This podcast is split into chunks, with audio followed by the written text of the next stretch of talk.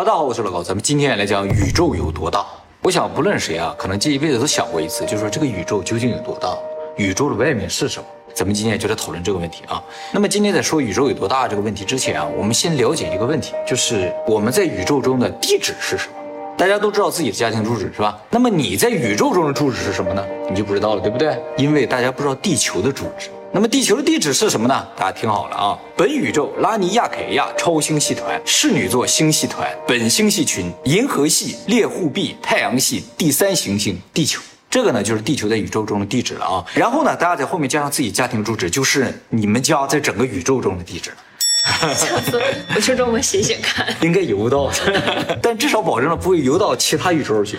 好，那我们接下来呢，就通过这个地址来给大家分析一下宇宙究竟有多大。太阳系第三行星地球，这个大家都了解啊。那么这上面一层银河系猎户臂，银河系啊是一个悬臂式的星系，星系长什么形状的都有，有的像车轮一样，有的像个球一样，还有的像个 Z 字形，一个 Z 在那旋转，啊，各种各样的形状都是有的。银河系呢有四根大的悬臂啊，分别是天鹅臂、英仙臂。人马币、南十字臂，咱们不在这四个大的悬臂之上，啊，在一个小悬臂上，叫猎户臂，小地方嘛。啊，没错，我们以前在最神奇的星球地球上也给大家介绍过，我们地球上之所以能产生生命，一个最重要的原因就是我们没有在星球密集的地方，在一个特别空旷的地方，哎，那些悬臂都是星球密集的地方。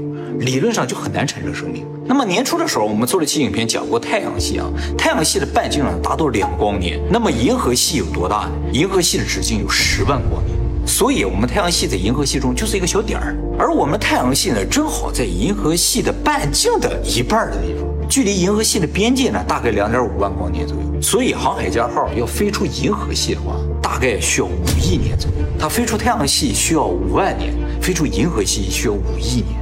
银河系当中啊，大概有两千亿到四千亿颗恒星。如果每一颗恒星都像太阳一样，周围有一个星系的话，那时候银河系里边有两千亿到四千亿个小星系。但是由于银河系的直径达到十万光年嘛，这个直径特别大，所以银河系里面大部分地方是空的，就什么都没有。所以对于宇宙空间来说了，星球实在太小了，个数虽然多，但太小，像一个巨大空间里边无数的灰尘一样。其实我们现在空气里边就到处都是灰尘。你感觉不到吗？你看不到，宇宙就是这样一个感觉。由于空间太大，所以啊，那些星球都看不到。拿光照能照出来啊，反光看到一个个星系。但是如果没有光的话，就真的什么都看不到。那么距离我们银河系最近的一个星系呢，叫仙女星系。哎，这个我们以前讲过了啊。仙女星系比银河系大一倍。那么宇宙中目前已知最大的星系，比仙女星系还要大十倍。叫 IC 幺幺零幺星系啊，仙女星系呢，距离我们银河系二百五十万光年，现在正以每秒一百二十公里的速度接近我们。预计呢，再过个二十亿到四十亿年，这个仙女星系就和我们银河系相撞了，最终呢融合成一个星系。当然，它俩这个相撞，并不是说一撞就融合了，不是这样，是撞完了又分开，再撞又分开，再撞又分开，再撞，然后最后一点点融合在一起。这个融合了之后的星系呢，预计取名叫米可梅达星系啊。这个呢，其实是把银河系的名字和仙女星系的名字拼在一起凑成，按中文理解就是仙女银河系，或者叫银仙星系，啊，这种感觉啊，是个造词，起好了，名字起好了。星球的集合叫做星系，而星系的集合叫什么？叫星系群。我们的银河系和仙女星系，再加上一个三角座星系，以及它们周围一些特别小的星系，组合在一起，就形成了本星系群。本星系群的直径达到一千万光年啊，但是大部分地方也是空空如也的。本星系群就是我们所在这个星系群和一百多个星系群凑在一起，就组成了室女座超星系团。这个本超星系团直径啊，大概是一亿一千万光年。后来在二零一四年的时候，法国里昂第一大学和夏威夷大学的研究团队发现啊，我们所在这个室女座本超星系团其实是另一个更大结构的一部分，而这个更大的结构呢，叫做拉尼亚凯亚超星系团。这个拉尼亚凯亚超星系团的直径啊，达到五点二亿光年，比室女座超星系团大五倍啊。这个拉尼亚凯亚超星团里面包含三个超星系团，一个呢叫做室女座超星团，就是我们这个；还有呢就是长蛇半人马座超星团和孔雀印第安超星团。那么这三个超星团原先都是独立的星系团，后来他们自己越来越靠近，越来越靠近，凑在一起。为什么会凑在一起呢？是因为发现啊，在他们这三个超星系团中间有一个地方有引力异常的区域，黑洞呀。要是黑洞就不叫引力异常了，这个地方的学名叫巨引源。这个巨大引力源究竟是什么？不知道，应该不是黑洞，它比我们认知的黑洞啊大太多了，是整个宇宙里啊非常罕见的那种超大的引力中心。但是我们又看不见它，它正好和我们银河系在一个平面上，就是我们透过银河系被太多的星挡住了，看不见它。反正拉着三个超星一团往它靠拢，向它流动。这个拉力不是一个黑洞或者一个超大黑洞能做到的，神秘力量。神秘力量，所以叫巨引源呢。好，宇宙中像这个拉尼亚凯亚超星一团，还有一千万个凑在一起呢，就形成了我们现在可见的宇宙，一千万个，一千万个左右啊。所以在我们地球来看的话，宇宙啊是一个球，这是我们认知的宇宙。对，在我们看来，我们是宇宙的中心。那么现在已知宇宙这个范围有多大呢？半径四百六十五亿光年，直径九百三十亿光年，已经完全没有概念了。没有概念 是吧？那么这个范围呢，就被称作叫可观测的宇宙范围。那么这么多的超星团啊，分散在这个空旷的宇宙之中啊，大家都在不同的地方，感觉好像互相没有联系，但实质上他们都在远端手牵着手，就是总有那么一些像灰尘一样的东西啊连在一起，最终形成一个网络。后来人们就把宇宙的这个结构画出来之后啊，突然发现啊，它和人脑的结构几乎是一样的。就是说，我们人脑里边的神经网络也是这么一个脉络结构，宇宙也是这么一个脉络结构，几乎一样的啊。所以有人推测啊，宇宙有可能是个什么东西的脑子，而我们呢是生活在这个家伙的脑子里。那我们脑子里边会不会有一个小的宇宙？啊，反过来说应该是这样的，是吧？住着谁，他也在想这这里面是什么样。对，就是这个感觉。就我们现在在想宇宙是个什么，他住在我们脑子里想，哎，这是个什么东西？这是他的宇宙，是吧？所以宇宙有可能是个脑子。力气脑子里面也有一个宇宙吗？力气的脑子里边也有个宇宙。我们这有可能是个狗脑子，是吧？都有可能是个什么东西，脑子不知道。好，我们再回来啊，我刚才说了，宇宙的可观测半径是四百六十五亿光年。这个距离是怎么知道的？我们真的看到了四百六十五亿光年之外的地方吗？那个地方是宇宙的边界吗？其实这个距离是算出来的，不是我们真的看到。我们没有真的看到那么远，但是我们看到了那么远的东西。大家都知道，宇宙的年龄是一百三十八亿年，对吧？理论上，我们最远只能看到一百三十八亿年之外的地方。事实上也是这样啊。目前我们观测到离我们最远的一个星系，距离我们大概一百三十三亿光年。我们发现了最古老的一颗星，叫马土萨拉星啊。叫马土萨拉是圣经里边的人物，寿命最长的啊。这个星的年龄呢，大概是一百三十七亿年左右。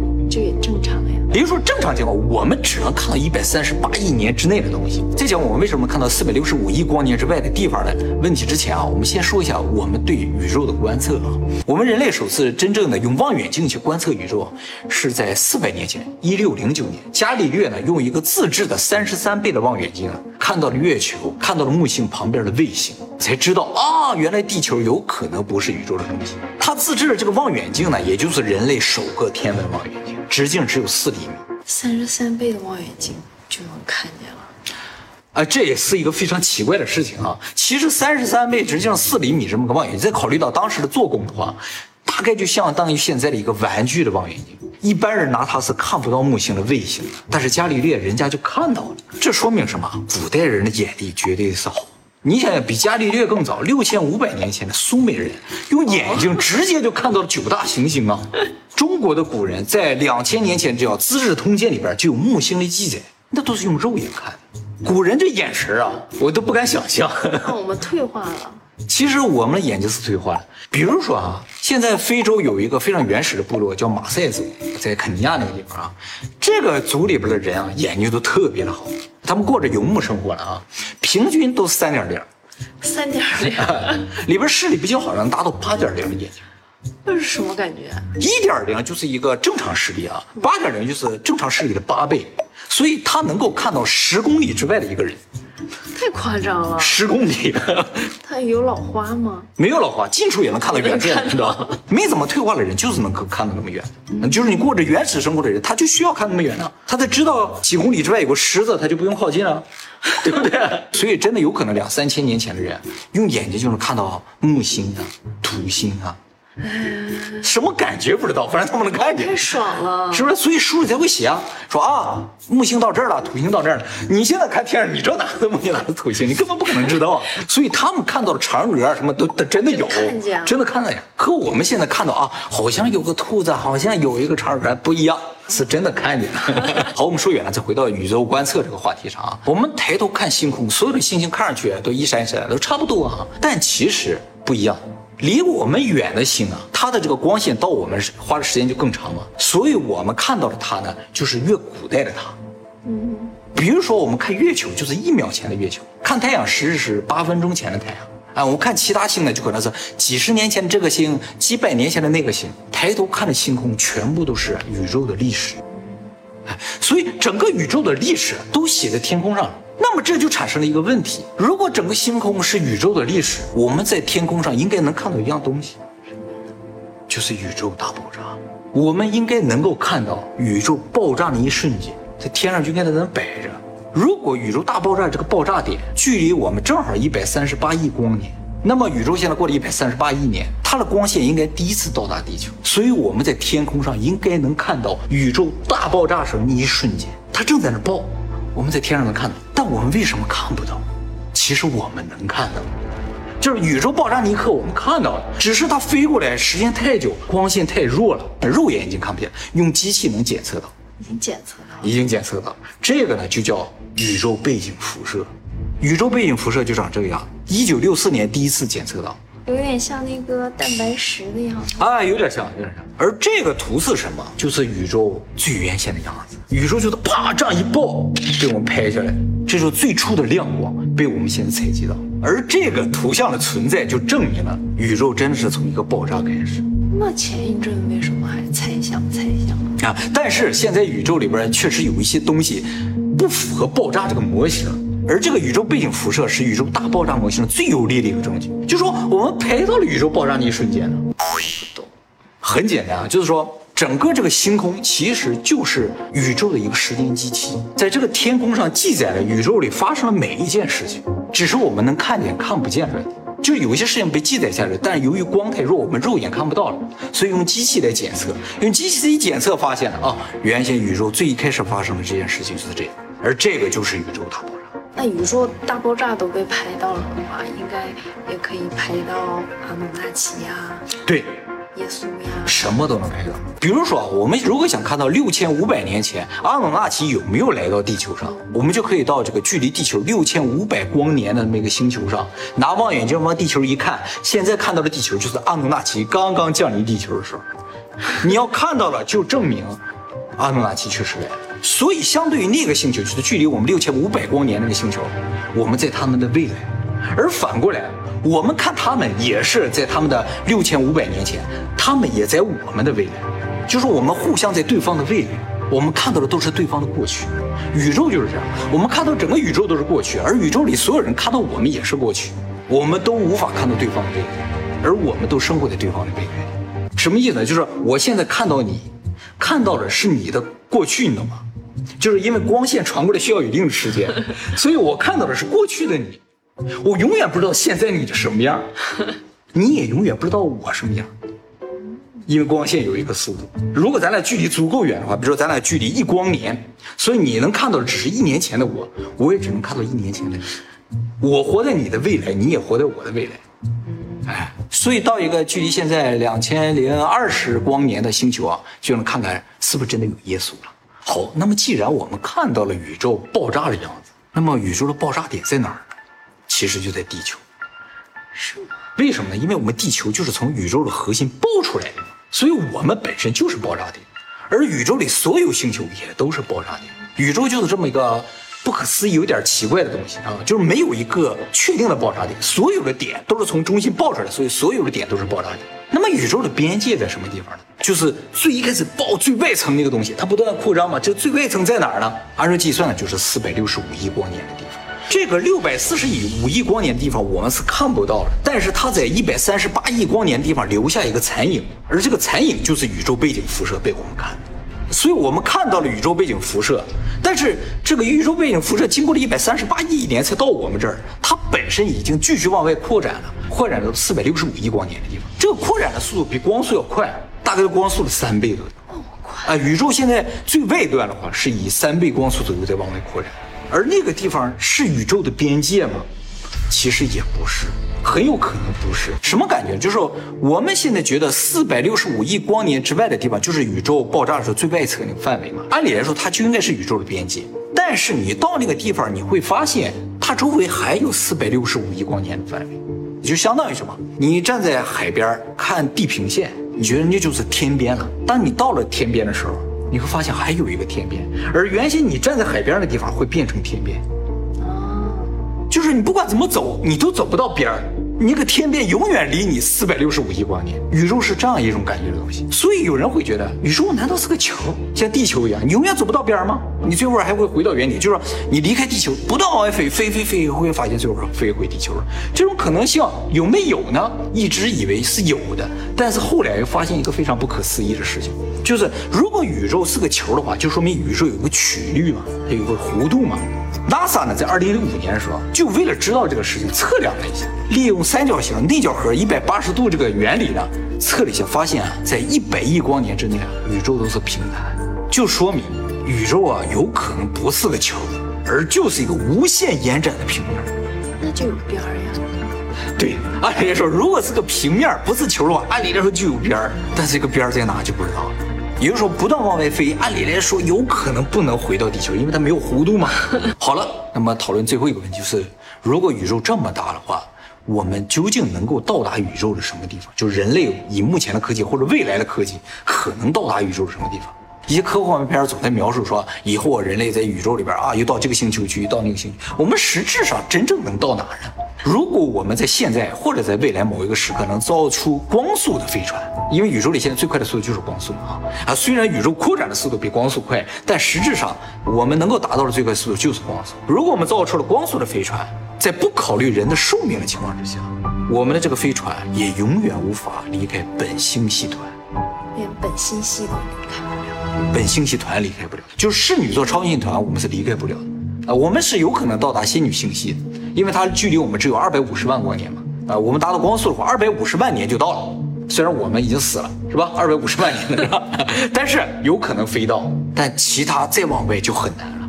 不管花多长时间都到不了。原因就是因为宇宙在加速的膨胀，它膨胀这个速度啊比你光速要快。那不是越飞离目的地越远吗？没错，就是这个感觉，就是本来应该越飞越近，结果越飞越远，越飞越远。你离地球也越来越远，你离目标也越来越远。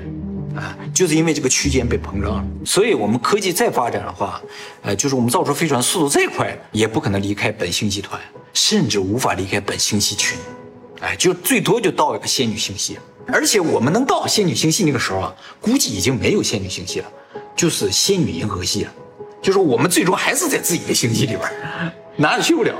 那用黑洞呢？啊，就说用其他的方法啊，其他的方法也是有可能的啊。现在觉得啊，最有可能的一个方法是什么呢？就是说，速度我们已经没有办法了，就最快我们就是光速了。但是要解决飞行距离的问题，还有一个东西可以动，就是时间。时间可以伸缩，所以我们可以通过调整时间来让它实际飞的距离更远。就说我们正常一秒钟光只能跑这么远，三十万公里嘛，但我们这一秒特别的长。对不对？我这一秒都相当一万年那么长，那我们飞出可就不是三十万公里。所以，通过调整时间是有可能飞出本星系团。就说，宇宙的尺度你不能够完全用光年来衡量，这个光年里边是有个 bug 的，而这个 bug 有可能造成我们能够到宇宙的另一边去看。哎，这个我们以后再讲好，那么宇宙不断的膨胀，除了让我们被困在本星系群里之外，还有一个事情非常的可怕。就是所有的星系都在远离我们而去嘛，最终呢，他们都会以超过光速的速度离开我们，他们就会从我们的夜空中消失，所以最终啊，从我们地球上就看不到星星了，顶多只能看到仙女银河系里边的一些星星，会造成什么呢？就是在那个时候出生的人呢，他们永远无法知道宇宙是在膨胀，因为他看不到其他星在远离我们。那他就看不到宇宙的历史了，什么都看不到。他们会觉得宇宙就是黑黑的一片，什么都没有。可视范围内什么都没有的话，宇宙就只有他们自己，就是这么孤寂，这么可怜。他们了解宇宙只能靠什么？就书本啊。曾经天空上有这么多的星啊。古人拿眼睛就可以看到星星。对对对，其实宇宙这个快速膨胀是六十亿年前开始突然加速膨胀，在那之前宇宙的膨胀速度并不是很快的，就六十亿年前突然开始膨胀，为什么不知道？而如果古人能够看到什么木星之类的话，很有可能啊，古人是生活在宇宙大爆炸刚一爆的时候。你说宇宙很小嘛，大家都在很近的距离，所以互相能看到。所以这个宇宙啊，究竟爆了多长时间不好说。就说这一百三十八亿年究竟经过了多久不好说。虽然我们叫一百三十八亿年，但时间是可长可短的。在某些人看来，一百三十八亿年可能就是几分钟而已。所以两千年前的古人，他们那个时间流速，还有六千五百年前的苏美人，他们的时间流速，决定了他们的眼界。说不定不是他们视力更好，而是真的那个时候啊，宇宙才刚刚诞生。的话，圣经就讲得通了。其实啊，圣经有一个地方啊，跟宇宙的现在的宇宙大爆炸模型是非常符合的。圣经里说，就不管圣经还是所有神话里边都说，宇宙一开始是一片混沌，完出来一神嘛。这个神呢，就开天辟地，又造了光，又造了什么黑暗，又造了什么之类的，是吧？造了星球之类的。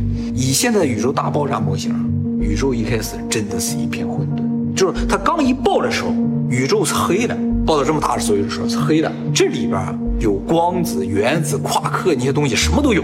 它非常高的温度，为什么是黑的呢？是因为啊，光照不出来，光子啊会碰撞到电子那些东西啊，就被折射，折射在里边出不来。这个宇宙不断的膨胀，到温度大概三千度左右的时候，突然间夸克结合成了原子核，而原子核抓住了电子，电子不再能够阻碍光子的运行，光一下子照出来。就是宇宙爆炸的时候是砰一爆是黑的，砰一闪，这样开始。所以宇宙完全是一个混沌开始，然后一闪产生的，这跟圣经啊还有一些神话的描述是完全一样。宇宙就是从一个混沌开始，一个神产生，砰一下，它一爆，又有了光，又有了物质，又像什么都有了。为什么这些古人也好，神话知道这事儿就不知道了？要先开天辟地。对，因为在大爆炸模型刚提出来的时候，是受到非常大的质疑的，就包括爱因斯坦都认为大爆炸模型是不对的。他认为宇宙是一开始诞生就是这样的，不会变的，永久也不会变的，就是这么平稳的。但是用爱因斯坦自己的公式推算出了宇宙大爆炸模型，所以他一直觉得他那个相对论是错的。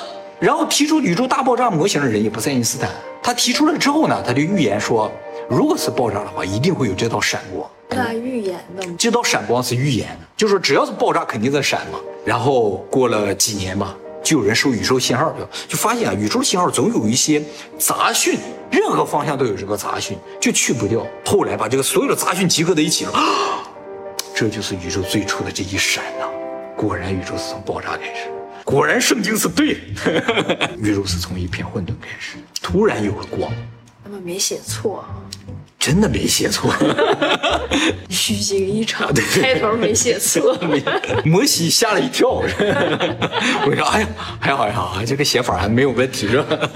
还能撑一阵，还能撑一阵啊，相当厉害。”当然不光是圣经了，所有神话都是这样，只是他们没有用宇宙背景辐射这样的一个词汇来形容了。你给古人形容宇宙背景辐射很难理解吧？啊，对他们再跟我讲，我也很难理解啊。他们就用一个非常容易理解的方式给这个世人解释，是吧？神开天辟地，然后就有了光，有了一切，对不对？有了这个世界，一句话就解释了宇宙大爆炸。所以我们啊是非常幸运的一批人类。再过一段时间啊，这些星球啊、星系都远离我们了，我们就看不到星空了。其实我们无法飞出本星系团啊，这个事情，与其说不可能，不如说我们已经晚了。如果我们早诞生个六十亿年左右的话，这个事情是完全有可能。也就是说，如果六十亿年前产生过智慧生命，他们是有可能到过地球或者到过更远的地方，只是他们现在已经逃出了我们的世界范围，是我们已经看不到的。如果有过高级文明啊，在这个宇宙中，就是天上也应该有残影。如果有一天看着天上出来一帮人啊，在对打，啊，对对，海市蜃楼，就有点那种感觉。天空就是一个宇宙，就是一个巨大的时间机器。宇宙就是一个大的 YouTube，是吗？啊，对对对。但是哈，它不是 YouTube，它播完了这段就就真的完了。你想再看就没有了。啊，就没有了就没有了。所以我们现在很幸运能看到宇宙背景辐射。过了这段，那些人就看不到宇宙背景辐射，他们就不知道宇宙是爆炸产生的。那以前肯定过去了很多好的影片，星球大战之类的是吧？都过去了，所以要天天看着，说不定哪时候就突然出来一个片儿。说不定哪天周五还上一个片儿。对 对对，每天其实都得上片儿，大家注意看啊。